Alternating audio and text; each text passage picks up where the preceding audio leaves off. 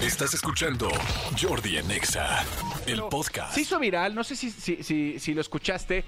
Eh, la gente de los Pumas tiene eh, una porra que es muy característica, que es el Goya. Claro. El Goya, que es este Sí, de como. la universidad. De la universidad, no solo de los Pumas de fútbol, sino también del fútbol americano, todo lo que tiene que ver con los Pumas, como el Politécnico tiene el vuelo. Bueno, pues un, una, un fanático de los Pumas llamado, eh, que todo el mundo lo conoce como Don Beto, ¿no? Este, hizo una, eh, Alberto Ugalde, hizo una porra alternativa que resulta que se hizo viral de tal forma que ya se empezó a utilizar en CEU.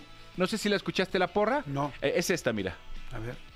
Sepan que acabo de componer, o ingeniar más bien, una nueva porra para mis pumas.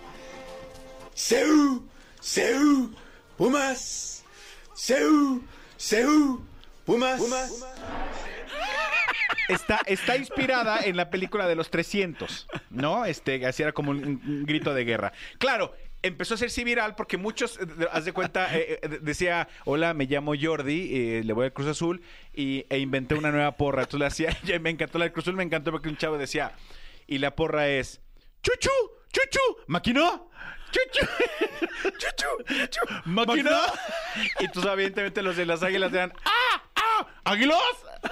Cada equipo, o sea, de verdad hubo unas cosas muy buenas. Bueno, O sea, pero como muy en burla, como diciendo, no juegues. O sea, no puede ser más sencillo lo que hiciste. oye, pero a ver, está padre. CU, CU, Pumas, o sea, CU, Sí, esa. Universitaria, Pumas, está bien. Y lo logró al grado de que ya en un par de partidos en, Ciudad Universitaria, La gente ya la gente decía, CU, CU, Pumas.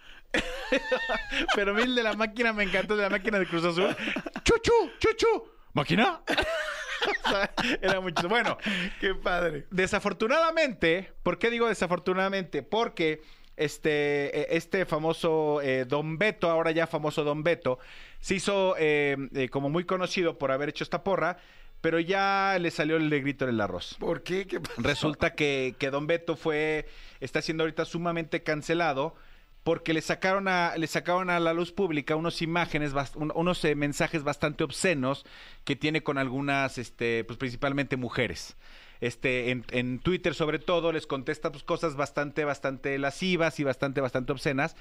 Y ya las dieron a conocer. Entonces ahora la gente está, pues obviamente, lo, lo- lo- lo maravilloso y, y lo plausible que era que Sí. Don Beto y su ingenio hayan eh, tenido esta porra, pues ahora ya desafortunadamente está saliendo este a la luz pública. Sí, pues, opacado por eh, todas las Sí, sí, sí. mensajes Que tan- evidentemente no los voy a leer porque hay unos que sí están bastante subitos de tono.